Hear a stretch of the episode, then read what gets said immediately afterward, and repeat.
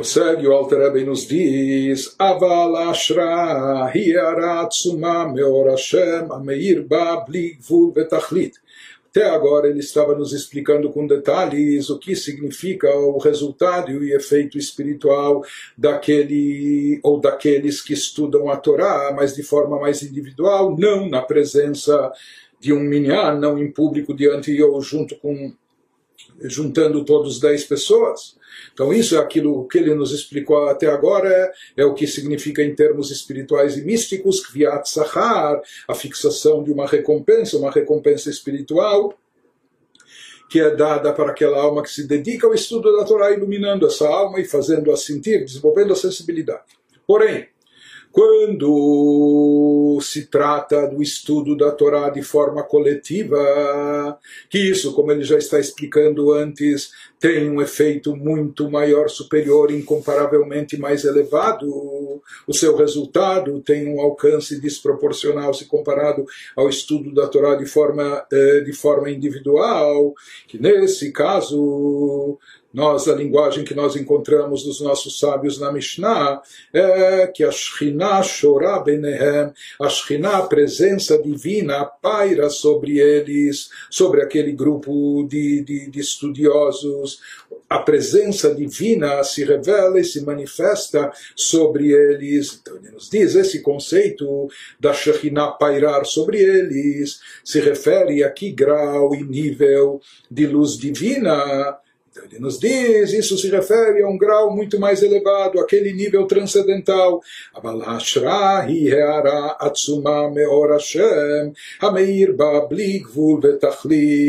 Então ele nos diz, essa Ashra, quando nós falamos que paira sobre eles, sobre o grupo de dez pessoas, que habita sobre eles, a Shekhinah, isso se refere a uma luz divina, uma revelação divina, uma radiação intensa da luz, que da luz de Deus que irradia nela na alma sem qualquer limite ou fim. Que, ou seja, aqui se trata daquela luz transcendental, daquela luz da essência divina que é infinita e ilimitada, e de alguma maneira isso se revela na alma, por mais que a alma é finita e limitada, como nós dissemos, mas aqui existe esse fenômeno que quando a Shekhinah paira sobre as pessoas que estão estudando a Torá em grupo, então se revela neles aquela luz divina, infinita e ilimitada, aquela luz ve'eino yachol leitlabesh benefesh gvulit.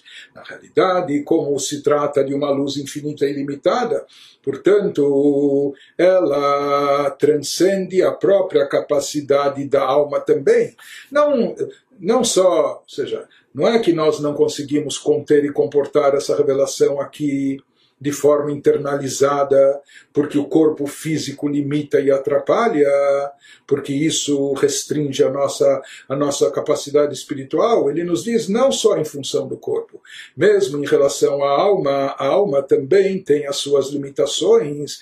E aqui se trata de uma luz divina tão tão elevada, transcendental, infinita e ilimitada, que a própria alma não é capaz de contê-la, portanto, não tem como essa luz se revestir na alma que é limitada. Então ela não pode se revestir na própria alma dentro de uma alma finita. Portanto, como essa luz é atraída e de que forma ela permanece ligada à alma, que makif alea milmala, ela por assim dizer, ela envolve a alma da cabeça aos pés, ela permanece por cima, envolvendo, abrangendo a alma, como circundando a alma, não é? da cabeça aos pés, maneira de dizer, mas de uma forma envolvente.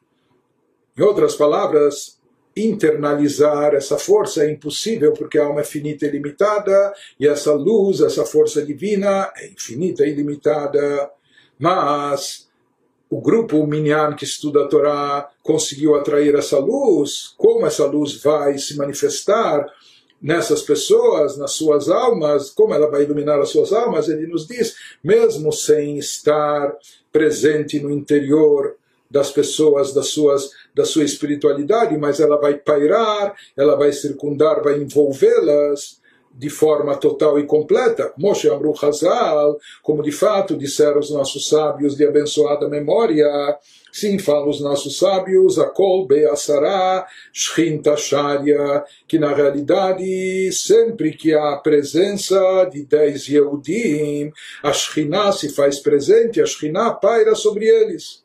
Inclusive, nesse dito dos nossos sábios, que consta no Talmud na Gemara, não se faz alusão, aqui não se fala que os dez Yehudim estão estudando o Torá, ou estão ocupados com alguma mitzvah, ou rezando, não, simplesmente a presença de dez de dez Yehudim já é algo que atrai a revelação divina, algo que já faz com que a Shekhinah esteja presente e pairando sobre eles. Mas aqui a linguagem é pairando sobre eles. Né? Aquilo que nós falamos, que se trata de uma luz muito elevada, que não pode ser internalizada, dada a sua infinitude, a sua não limitação. Portanto, ela não pode ser incorporada, não pode ser eh, internalizada, já que nós, inclusive as nossas almas, são limitadas. Portanto, essa revelação vai pairar por cima, ela vai envolver, como pairando, como uma aura, como envolvendo por cima todas aquelas pessoas ou todas essas almas. Isso que os nossos sábios se referem quando eles falam que Shekhinah Shruya Benehem, a Shekhinah paira entre eles, sobre eles. Então isso se refere, Shekhinah, que se refere a esse brilho, essa luminosidade infinita e ilimitada. Uma vez que a alma não pode captar isso no seu interior, por isso essa, essa luz, esse reflexo da divindade vai permanecer de forma envolvente. Isso que ele prossegue nos dizendo que na realidade esse dito dos nossos sábios, como a gente já salientou, ele foi, foi afirmado mesmo quando esses dez Yehudim não estão estudando Torá mas não há dúvida alguma que quando esses dez Yehudim estão reunidos, não só estão reunidos, mas estão se dedicando ao estudo da Torá, então isso torna essa reunião muito mais elevada e sagrada e o alcance e resultado espiritual que eles obtêm e desencadeiam com isso é algo muito mais elevado, sem dúvida alguma. Porém, agora ele, ele acrescenta e nos traz também provas e evidências sobre esse conceito de pairar a Shekhinah, ou que a Shekhinah, a presença divina, paira, seja através da Torá, ou seja através das mitzvot, dos preceitos que são feitos e realizados em público, na presença de dez Yehudim, só que isso permanece de forma makif, isso permanece de forma envolvente, circundante, e não interiorizada, internalizada, uma vez que a alma não não a alma dentro dos seus limites ela não pode eh, conter e comportar isso. Moshe como a gente encontra no versículo do Teilim, nos Salmos 90, Vihino am Hashem Elokeinu aleinu, umase yadeinu konena aleinu, diz o salmista, Vihino am, que esteja sobre nós, que paire sobre nós, o prazer, o deleite de Hashem, o prazer divino, que Deus tenha prazer daquilo que nós estamos fazendo e realizando. E que esse prazer de Deus se reflita sobre nós, que Pai esteja sobre nós, o prazer de Hashem, nosso Deus, e que Ele estabeleça sobre nós a obra de nossas mãos, seja que Deus se identifique, por assim dizer, com aquilo que nós estamos fazendo e produzindo e estabeleça e consolide, é? fortaleça sobre nós aquilo que estamos fazendo, realizando com as nossas mãos.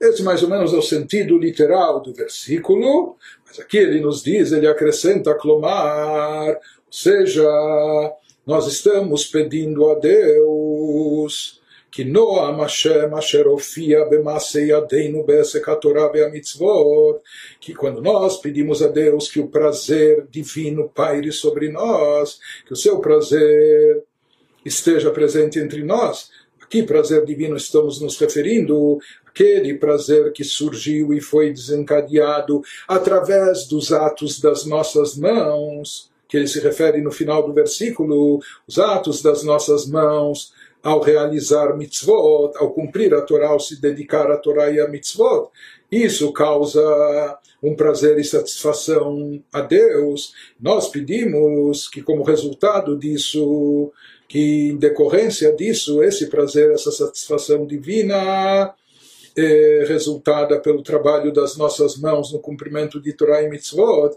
que isso paire sobre nós, paire sobre nós, faz alusão a essa revelação eh, envolvente, circundante, mesmo que ela não pode ser internalizada por completo, não pode ser eh, captada no nosso interior, mas pelo menos que ela paire sobre nós, isso já vai produzir um efeito também. Ele nos diz que isso, que Torah e Mitzvot estão ligadas ao prazer divino, etc.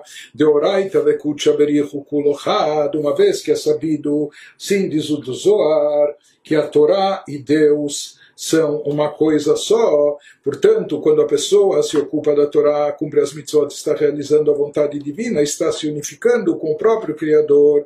Dessa forma, nós pedimos a Deus que itkonen veishre aleinu milmala, que essa satisfação divina, que essa revelação divina causada pelo cumprimento de Torá e mitzvot, que isso esteja estabelecido, consolidado e pairando sobre nós, repouse sobre nós do alto, mesmo que não seja internalizado, mas que esteja pairando sobre nós eh, do alto de cima. Uma vez que, como dissemos, como aqui se trata esse prazer da vontade divina satisfeita é algo infinito e limitado, essa revelação divina é ilimitada, e portanto ela não pode ser investida na nossa alma finita ou no nosso intelecto limitado.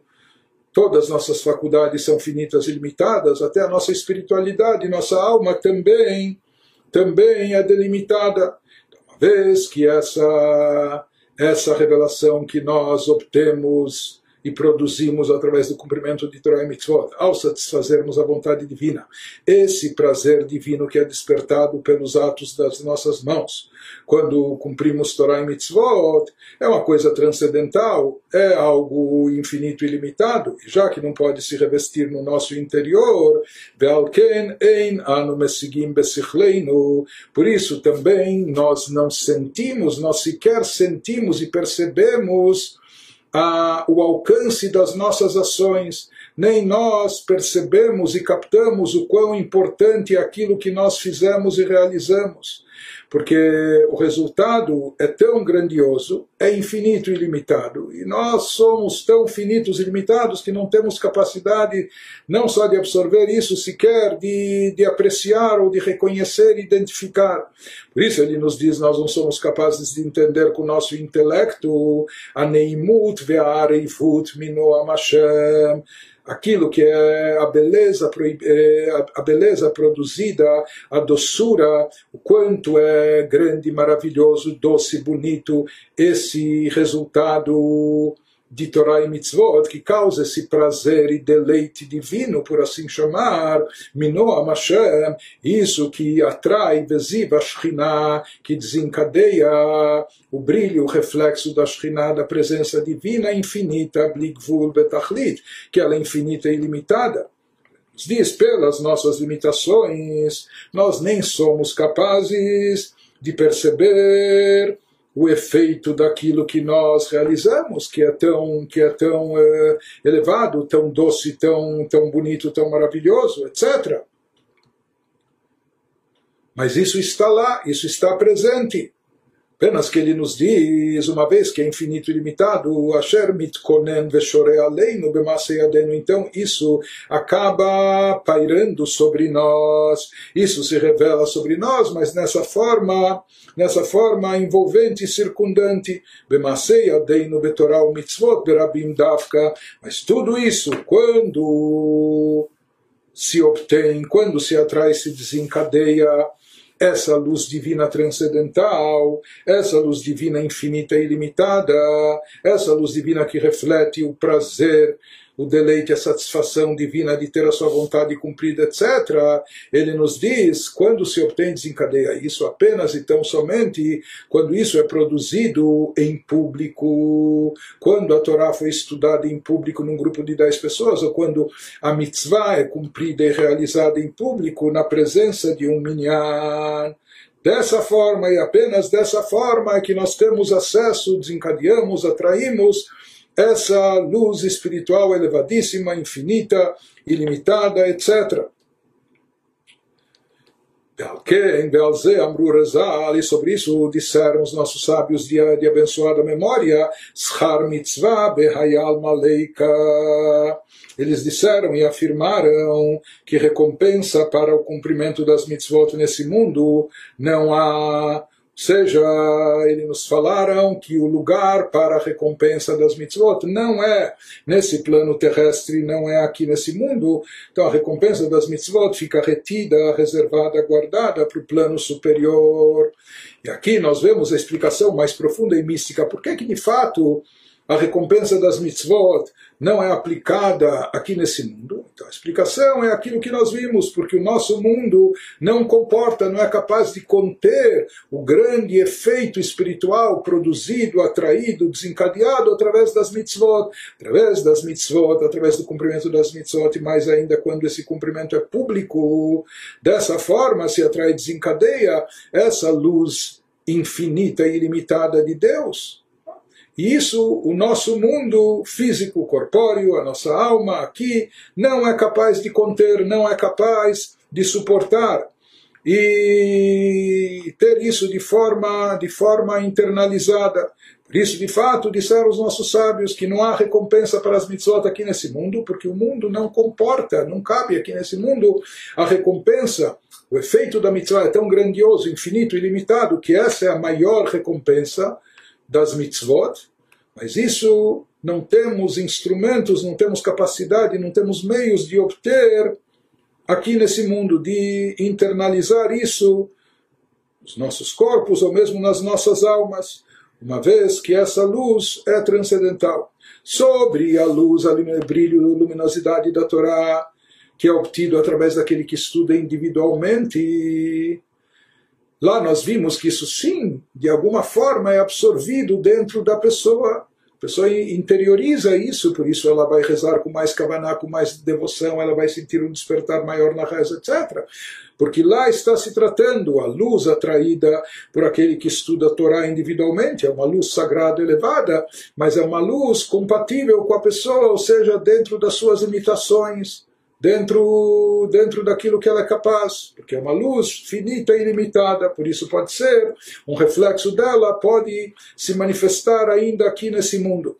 Mas essa luz infinita e ilimitada, que é obtida, que brilha e ilumina, que é desencadeada através da Torá e Mitzvot, que são feitas em público, é algo que o nosso mundo não está preparado, não está habilitado, não tem a capacidade de receber, absorver e captar. Portanto, isso brilha sobre a alma, não aqui nesse mundo, essa luz se manifesta na alma somente quando ela se desprende do corpo físico com suas limitações. Lá ela vai vislumbrar e vai captar um pouco dessa luz infinita e limitada, derivada das mitzvot, Torá, que ela fez em público aqui nesse mundo.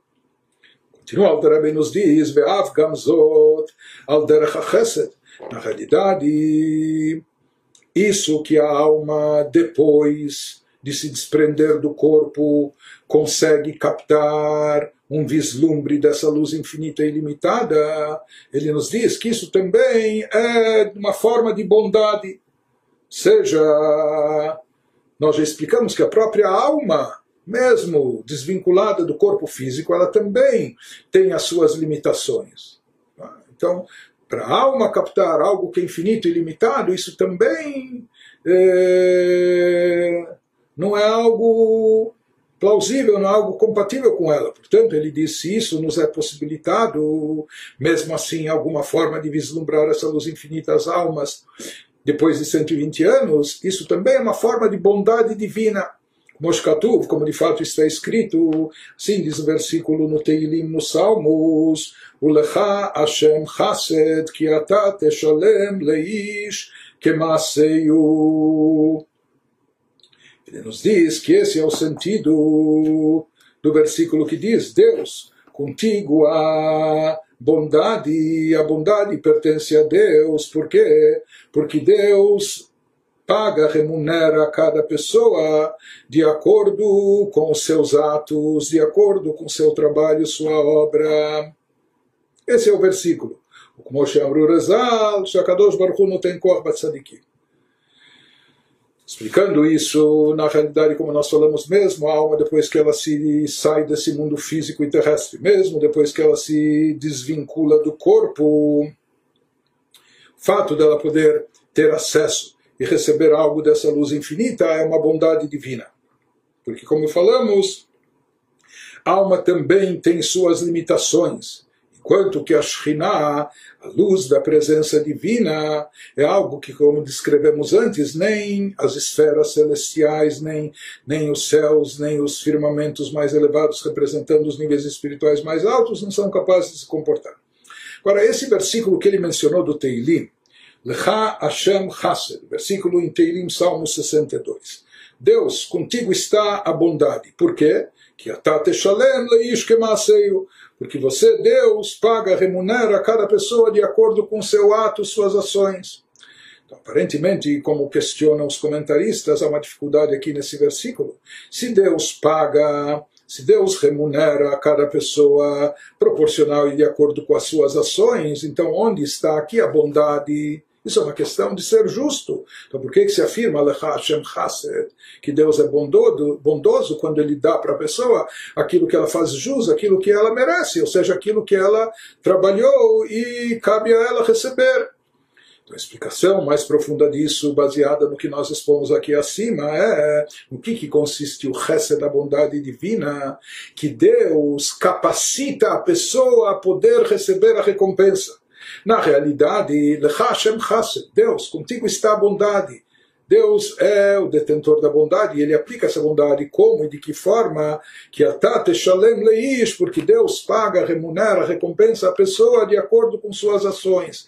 Na realidade, de acordo com as ações que a pessoa fez aqui nesse mundo, as boas ações, as mitzvot que realizou, a Torá que ele implementou, etc., ele desencadeia essa luz infinita e ilimitada, que no fundo e na realidade a sua alma nem estaria habilitada e capacitada, mesmo a alma desprendida do corpo, mesmo ela fora do mundo físico e material. Mesmo assim, ela ainda não estaria capacitada de obter essa luz, de conseguir absorver essa luz infinita, essa luz magnífica, etc. Aí vem a bondade de Deus, que até mesmo assim Deus quer que a pessoa possa receber algo disso, mesmo ela continuando com uma alma finita e limitada. Então, isso se diz o fato de Deus recompensar e remunerar a pessoa de acordo com seus atos.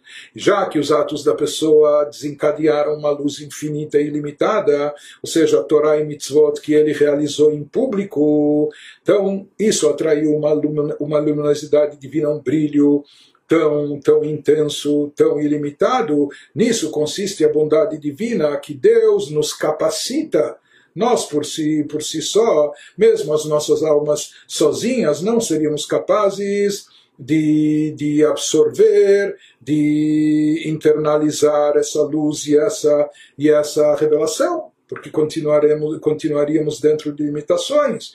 Nisso está a bondade divina né? A bondade de Deus consiste nisso, que Ele dá força para nós recebermos essa recompensa. Ele nos capacita, nos habilita, nos, eh, nos dá, nos cria os recipientes para podermos eh, receber a recompensa que Ele nos concede, que é Tate Shalem, para Ele poder nos pagar de acordo com, com os nossos atos. Isso ele diz, o Moshe Amru Rezal, isso significa o dito dos nossos sábios também, aquilo que eles afirmaram que a Kadosh Baruchu noten koach batzadikim, quando os nossos sábios dizem que Deus ele dá aos justos capacidade para eles receberem a recompensa que cabe a eles no mundo vindouro.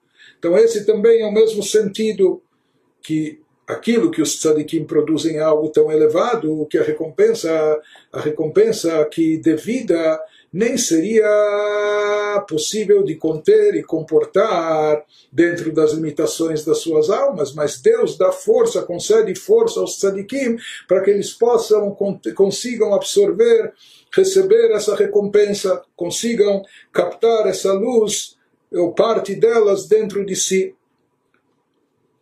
Então, eh, esse seria o sentido dessa frase.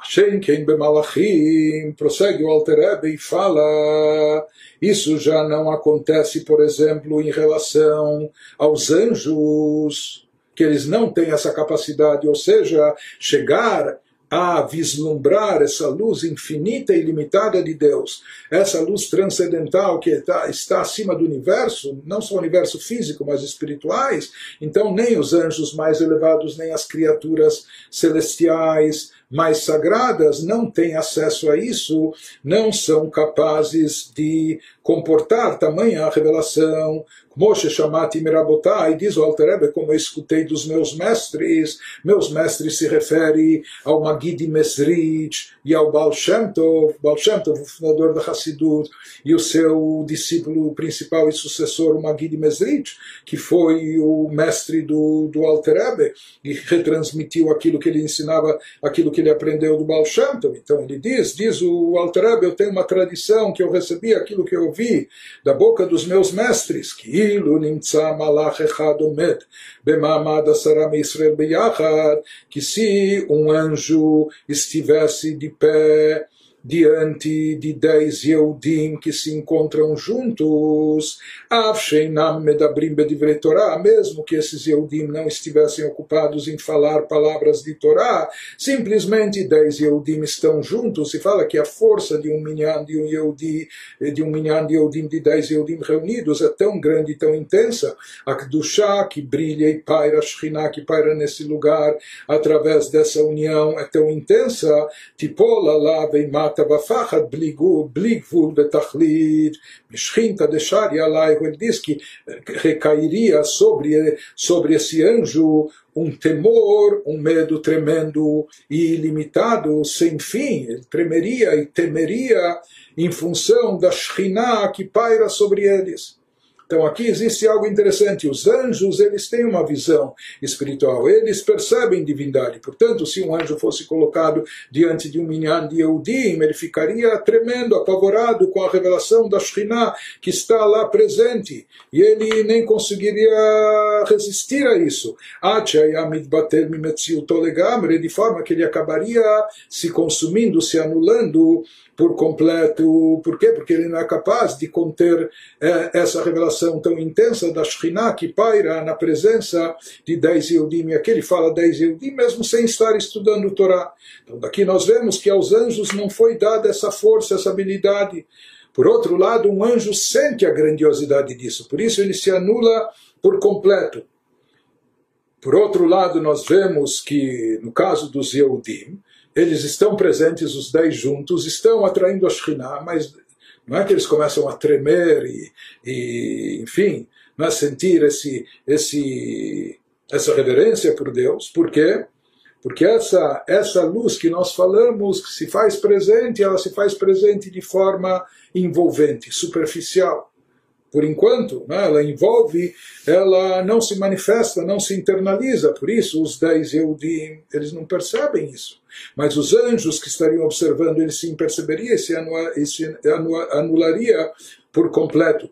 Mas mesmo nós, que talvez não captemos, não percebamos o que está acontecendo, o grande efeito que se produz com a presença dos dez Yehudi, mas sem dúvida alguma isso, isso produz um efeito também sobre nossas almas, isso também eh, reforça, ilumina a nossa espiritualidade, sem dúvida alguma isso vai acabar se refletindo depois, na hora da nossa reza, ou quando fazemos mitzvot, etc. Como falamos, que isso vai aguçar a nossa sensibilidade espiritual e vai nos tornar pessoas mais elevadas, captando mais da divindade e da espiritualidade.